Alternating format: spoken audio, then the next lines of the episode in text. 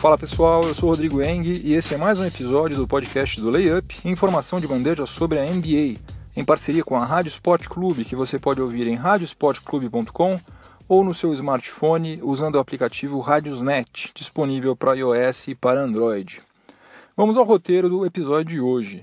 No primeiro período vou falar sobre Markel Fultz, o número 1 no draft 2017, que voltou aos treinos do Philadelphia 76ers após se recuperar de uma lesão no ombro. Mas o seu arremesso continua com uma mecânica bastante esquisita e, consequentemente, não é dos mais eficientes. Eu vou falar um pouco sobre quais as conclusões que a gente pode tirar de tudo que já aconteceu com o Markel Fultz desde quando ele foi selecionado pelos Sixers. No segundo período, eu vou falar sobre o Minnesota Timberwolves, que tem um dos melhores ataques da NBA desde o início da temporada, mas estava devendo muito no setor defensivo. Porém, nas últimas 10 partidas, o time comandado pelo Tom Thibodeau finalmente começou a ajustar sua defesa e agora pode se tornar um adversário muito complicado nos playoffs. No intervalo, nós vamos voltar até o dia 15 de janeiro de 1991, quando John Stockton passou muito perto de quebrar um recorde que cairia muito melhor se pertencesse ao lendário armador do Utah Jazz do que ao seu dono. No terceiro período, eu vou falar sobre uma proposta de troca que foi feita pelo Los Angeles Clippers para o Minnesota Timberwolves e já foi recusada prontamente. Mas é interessante a gente saber exatamente o que aconteceu, porque no próximo dia 8, como eu já falei no episódio anterior, vai ocorrer a trade deadline. Então,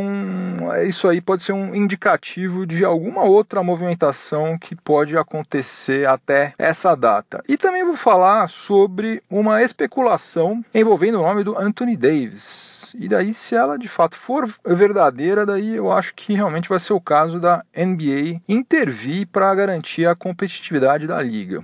E no quarto período, o assunto será o trabalho do técnico Kenny Atkinson à frente do Brooklyn Nets, franquia que já conquistou quase o mesmo número de vitórias na atual temporada que obteve ao longo de toda a temporada passada. Apesar de estar tá tendo problemas de contusão, apesar de ter um elenco sem estrela nenhuma, o trabalho do Kenny Atkinson está sendo muito bacana. Eu, particularmente, estou bastante entusiasmado com o que o futuro reserva lá para o Brooklyn Nets. Mas chega de delongas, vamos ao que interessa. O podcast do Layup está no ar.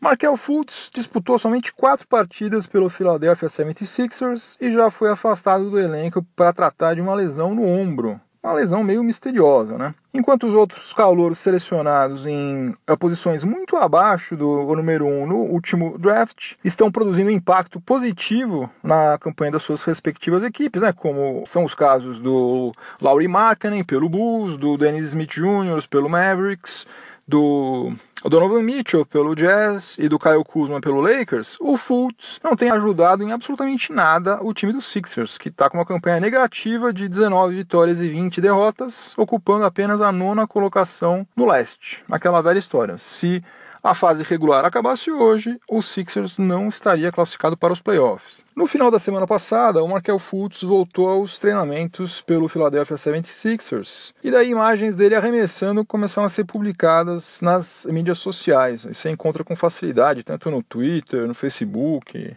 Instagram, em qualquer dessas três mídias aí você encontra com facilidade e você vai constatar, caso você não tenha visto ainda, que a mecânica do arremesso dele continua ruim. Como, aliás, ela sempre foi ruim desde quando ele defendia o Washington Huskies lá no college, né? Mas temos que reconhecer que tá menos bizarra do que naquelas quatro primeiras partidas que ele disputou no início da temporada.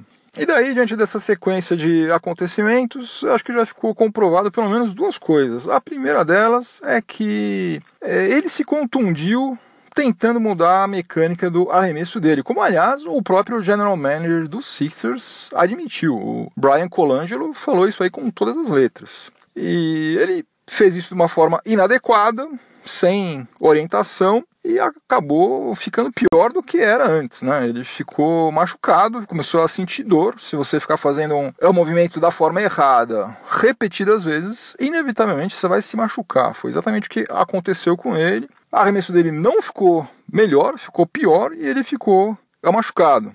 E a outra coisa que também ficou comprovada foi que o staff do Sixers foi extremamente negligente diante desse problema do Fultz. Esse, essa questão do arremesso dele não é nenhuma novidade. Eles devem ter assistido centenas de horas de vídeo do Fultz arremessando, estavam cansados de saber que isso aí era uma coisa que eles precisariam atacar o quanto antes para tentar corrigir. E eles não fizeram nada disso.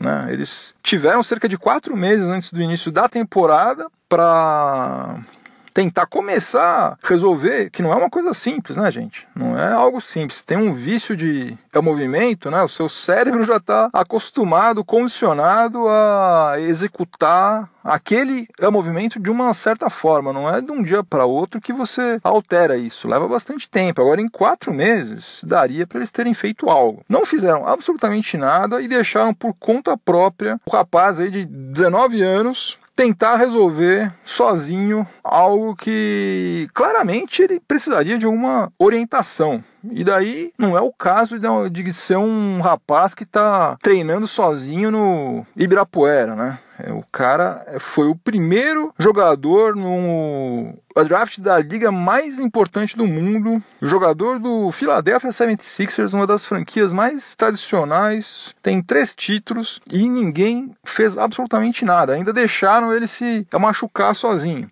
Então, realmente foi feio o que o Sixers fez com Markel Fultz. Isso aí é uma mancha realmente na organização da franquia. É, mas entre mortos e feridos, eu acho que todo mundo vai se salvar. Eu acho que o Markel Fultz vai acabar melhorando o arremesso dele, afinal de contas ele tem apenas 19 anos, né? muito jovem. É, já tem vídeos dele também em que você percebe que ele finalmente está recebendo a atenção que ele precisa lá do pessoal do Sixers. Estão de olho nele agora. E eu acho que mais cedo ou mais tarde ele vai estar tá arremessando que nem gente, isso aí vai ser apenas alguma coisa que vai ficar no passado. A gente não vai nem mais lembrar disso logo logo. Começando o segundo período do podcast do Layup, em parceria com a Rádio Sport Clube, o assunto agora é o Minnesota Timberwolves. Em janeiro de 2016, eu escrevi uma matéria lá no layup.com.br que tinha o seguinte título: Wolves merece um técnico bem melhor do que Sam Mitchell. Nesse texto aí, como você pode perceber, eu desci a lenha no Sam Mitchell, que era o, o técnico do Wolves antes do Tom Thibodeau assumir. E nesse texto eu atribuí grande parte do insucesso do Minnesota Timberwolves na temporada 2015-2016 ao Sam Mitchell. Eu lembrei que ele era o técnico do Toronto Raptors quando o Kobe Bryant marcou aqueles 81 pontos no dia 22 de janeiro de 2006. E disse que dificilmente o, o Toronto Raptors iria sofrer tantos pontos do Kobe se eles tivessem um outro técnico, né? Porque o Sam Mitchell era uma mãe no setor defensivo, né? O time dele não marcava ninguém. Tanto o Raptors quanto o Wolves, realmente um problema crônico dele. E daí eu fechei o texto defendendo a contratação do Tom Thibodeau pelo Wolves, o que acabou acontecendo alguns meses depois. Só que na primeira temporada do Tibbs à frente do Wolves, ele que tem uma reputação de ser uma espécie de guru defensivo, ele não conseguiu fazer a sua mágica, naquela mágica que ele tinha feito no Chicago Bulls, transformou o Chicago Bulls num dos times mais eficientes é, defensivamente.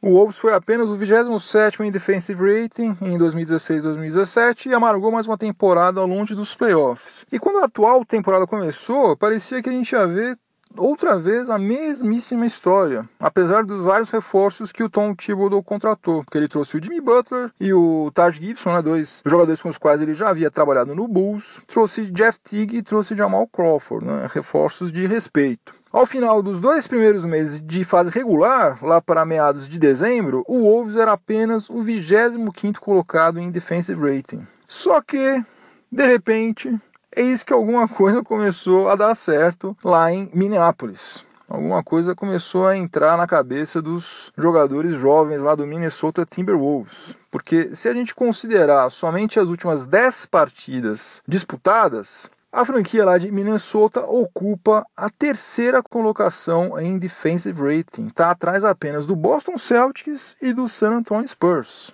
Eu até fui conferir para ver se por acaso a tabela tinha participação nessa subida aí que o Wolves deu no setor defensivo. Porque se ele tivesse por acaso enfrentado times com baixo poder de fogo no ataque, daí a gente estaria diante apenas de uma coincidência feliz lá para eles. Mas não foi isso que aconteceu a tabela deles nesse intervalo foi bastante equilibrada, né? Teve adversários que têm ótimo ataque, como o Pelicans, Cavaliers e outros também com um péssimo ataque, como o Nets, que é o 26 em offensive rating, e o Lakers, que é o 29 e também o mando de quadra também não teve um peso muito grande, porque eles atuaram seis vezes em casa e quatro vezes como visitante. Mais vezes em casa do que fora, mas não é suficiente para gerar essa subida tão grande assim. Então, tudo leva a crer que seja mérito mesmo do time do Wolves.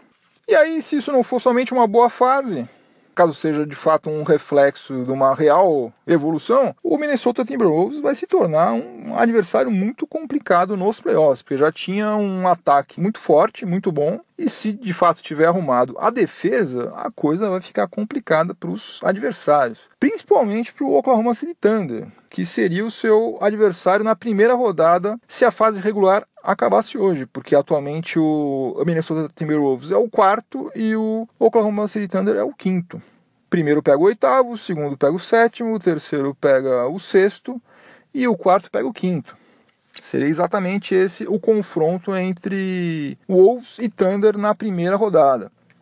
E daí tem um pequeno detalhe: eles já fizeram todos os quatro jogos na fase regular e o Minnesota Timberwolves venceu três desses quatro jogos. Um deles, não sei se você vai se lembrar, teve um lance bastante polêmico no final do jogo, porque o Carl Anthony Towns faz um corta-luz com falta no Paul George e daí eles acabam fazendo a cesta que virou o placar. Mas independentemente disso, dá pra gente afirmar com toda certeza que o Thunder não vai ter vida fácil contra o Minnesota Timberwolves caso eles se enfrentem na primeira rodada. Que seria uma coisa muito bacana para o Wolves não apenas voltar aos playoffs, mas imagina só, passar para a segunda rodada, passar para as semifinais da Conferência Oeste seria realmente um sonho para os torcedores do Wolves, depois de tanto tempo longe da pós-temporada.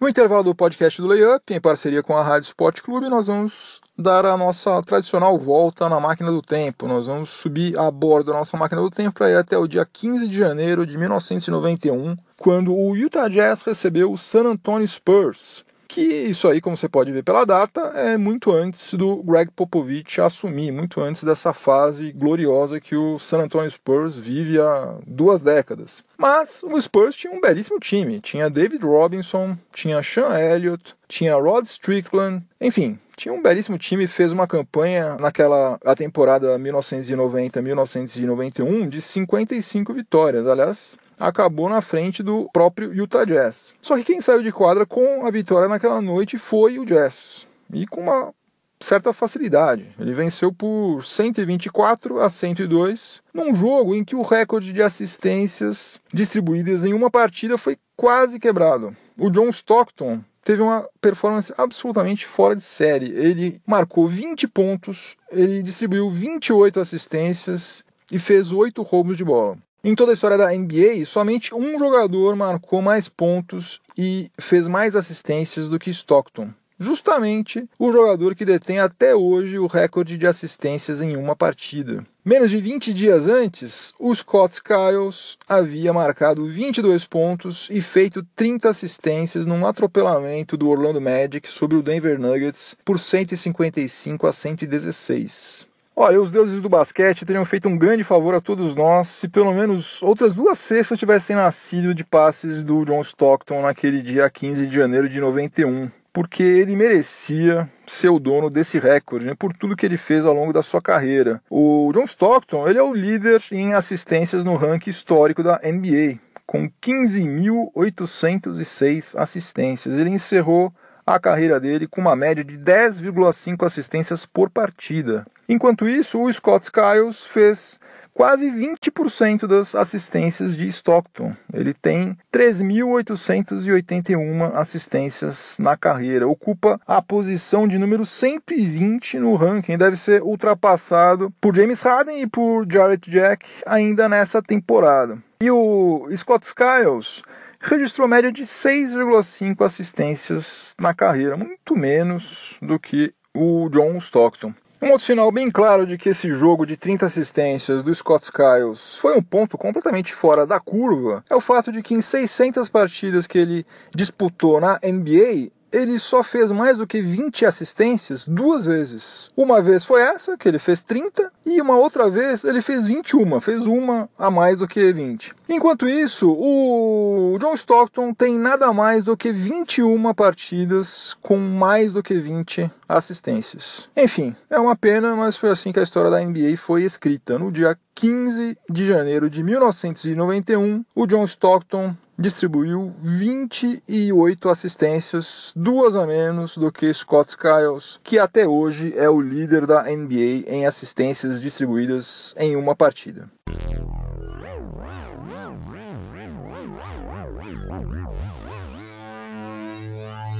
Voltando aos dias atuais, para a gente começar o terceiro período do podcast do Layup em parceria com a Rádio Sport Clube, eu vou falar agora sobre uma troca e um rumor. Primeiro vou falar sobre a troca. Uma troca que na verdade não aconteceu e nem deve acontecer. Mas, como eu falei na abertura, vale a pena a gente saber que existe esse interesse aí, porque eventualmente pode surgir alguma outra negociação similar a essa antes do dia 8 de fevereiro. O Michael Scotto, que é um jornalista que escreve para o site Basketball Insiders, revelou que o Los Angeles Clippers entrou em contato com o front office do Minnesota Timberwolves propondo a seguinte troca: Blake Griffin por Carl Anthony Towns.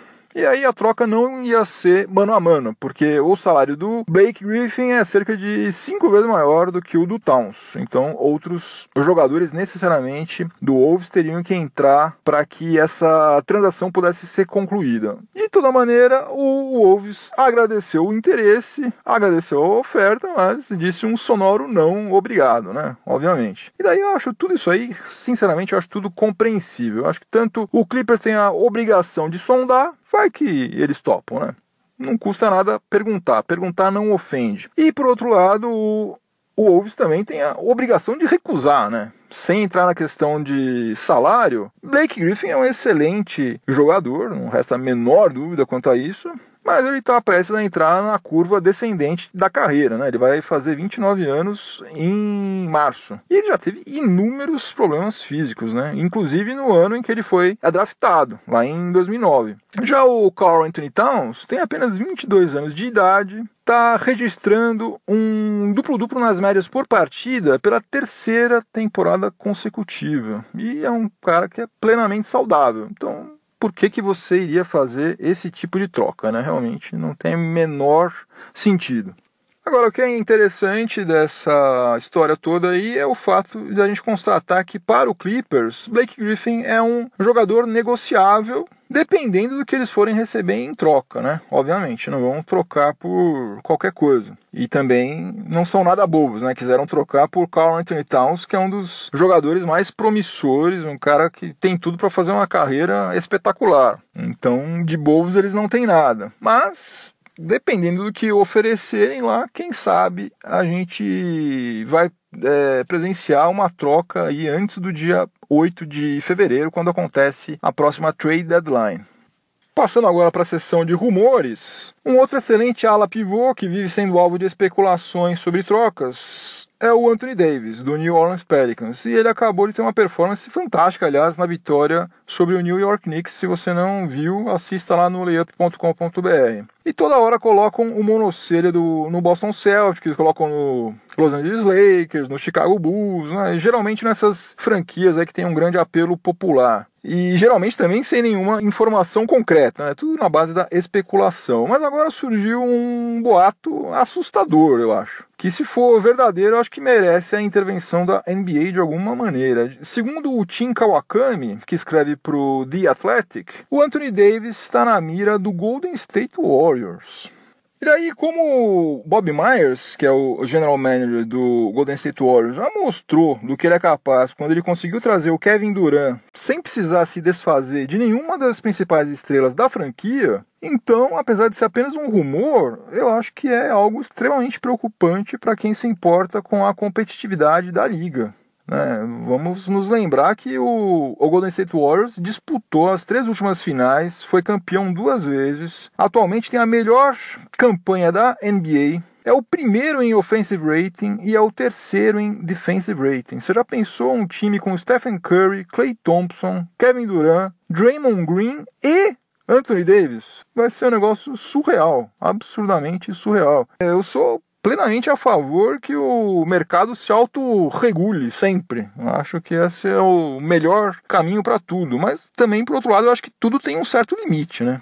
Aí já extrapola qualquer coisa. Né? Se houver alguma possibilidade disso aí acontecer, daí eu acho que a NBA deveria encontrar algum mecanismo aí que seja transparente, que sejam regras estabelecidas com alguma antecedência para impedir a formação de um, do, de um time que daí seria uma. não é um time com alguns All-Stars, né? Seria praticamente uma seleção de All-Stars aí realmente ia perder completamente a graça. Isso aí seria um negócio terrível. Por um lado, é muito bacana você ver um time, nossa, que timaço, que só tem craque e tal. Beleza, concordo. Mas por outro, aonde que vai ficar a graça se a gente tiver um time que ganha de todo mundo, né? Sempre. Sem dar menor chance para os outros. Daí não dá. No quarto e último período do podcast do Layup, em parceria com a Rádio Sport Clube, eu vou falar sobre o Brooklyn Nets, que terminou a temporada passada com 20 vitórias e 62 derrotas. Foi a pior campanha entre as 30 franquias da NBA. Na metade da atual temporada, a franquia nova-iorquina tinha 15 vitórias e 26 derrotas. Olha só, na temporada passada inteira teve 20 vitórias e na atual, na metade já tinha 15 que é uma campanha, obviamente, como eu falei, muito melhor do que a da temporada anterior. Isso aí sem que o Nets tenha realizado nenhuma grande contratação. Aceitou contratos caros de jogadores tecnicamente medíocres, né, como o Alan Crabb, o Timofey Mozgov, DeMar Carroll, para poder receber escolhas futuras no draft. E perdeu o maior cestinha na sua história. Né? Na história da franquia, o cara que fez mais pontos com a camisa do Nets foi o Brook Lopes. E eles perderam o Brook Lopes, que foi para o Lakers. Para complicar ainda mais, eles não estão podendo contar com alguns dos seus principais jogadores, titulares absolutos, né? como o Jeremy Lin e o D'Angelo Russell, que os dois estão contundidos. Na minha opinião, acho que boa parte dessa evolução que o Brooklyn Nets está apresentando se deve ao trabalho do técnico Kenny Atkinson que está tendo a sua primeira oportunidade como head coach na NBA, só que já está na liga há um bom tempo, já tem estrada. Ele começou como assistente técnico do Mike D'Antoni no New York Knicks entre 2008 e 2009 e 2011 e 2012. Aliás, naquela época ele trabalhou com o Jeremy Lin, né, na época da Linsanity. E depois ele foi assistente técnico do Mike Budenholzer no Atlanta Hawks entre 2013 e 2014 e 2015 e 2016. Ele estava lá também quando o Hawks fez a melhor campanha na história da franquia. E aí, uma ótima referência para a gente analisar a qualidade do trabalho do Atkinson é comparar a performance do Nets com a do Lakers, que é uma franquia que, além de ter recebido o Brook Lopes, que saiu do Nets para ir para o Lakers, contratou Kentavious Caldwell Pope, que é um excelente marcador de perímetro. O Nets não tem ninguém sequer parecido com ele. E draftou dois jogadores acima da média na classe de 2017. A draftou o Lonzo Ball e o Kyle Kuzma. E hoje, apesar de todos os problemas de contusão e o cenário de terra arrasada que o Atkinson recebeu quando ele assumiu o comando do Nets em 2016, a franquia está com uma campanha melhor do que a do Lakers. E daí eu não sei se eu estou sendo muito otimista em relação ao futuro do Nets, mas eu acho que se a franquia continuar nesse caminho aí, ela vai voltar a ser relevante muito antes do que a gente imaginava. E eu particularmente tenho bastante simpatia pelo Nets, já de modo geral desde os tempos do Buck Williams, depois Jason Kidd, né? Então, é o time que é sempre o underdog, né? O time que é o azarão. Nunca foi campeão da NBA e além de eu ter simpatia, eu também acho que a gente precisa dar valor quando o pessoal não está tentando pegar atalho, né? Como fez a administração anterior. Eles não estão tentando pegar atalho. O já ficou provado por A mais B que na NBA, aliás, não existe atalho. Não adianta você tentar pegar um atalho porque ele vai dar numa rua sem saída, você não vai conseguir nada. Para você conseguir alguma coisa na NBA, você tem que fazer um trabalho muito bem feito, então a gente tem que valorizar quem está pelo menos tentando fazer isso, né? Já é o começo. Eles estão no começo do começo do começo, é uma estrada comprida aí, mas eu torço bastante por eles. Tomara que a gente volte a ver o Nets é, disputando playoffs, pelo menos, num futuro relativamente próximo.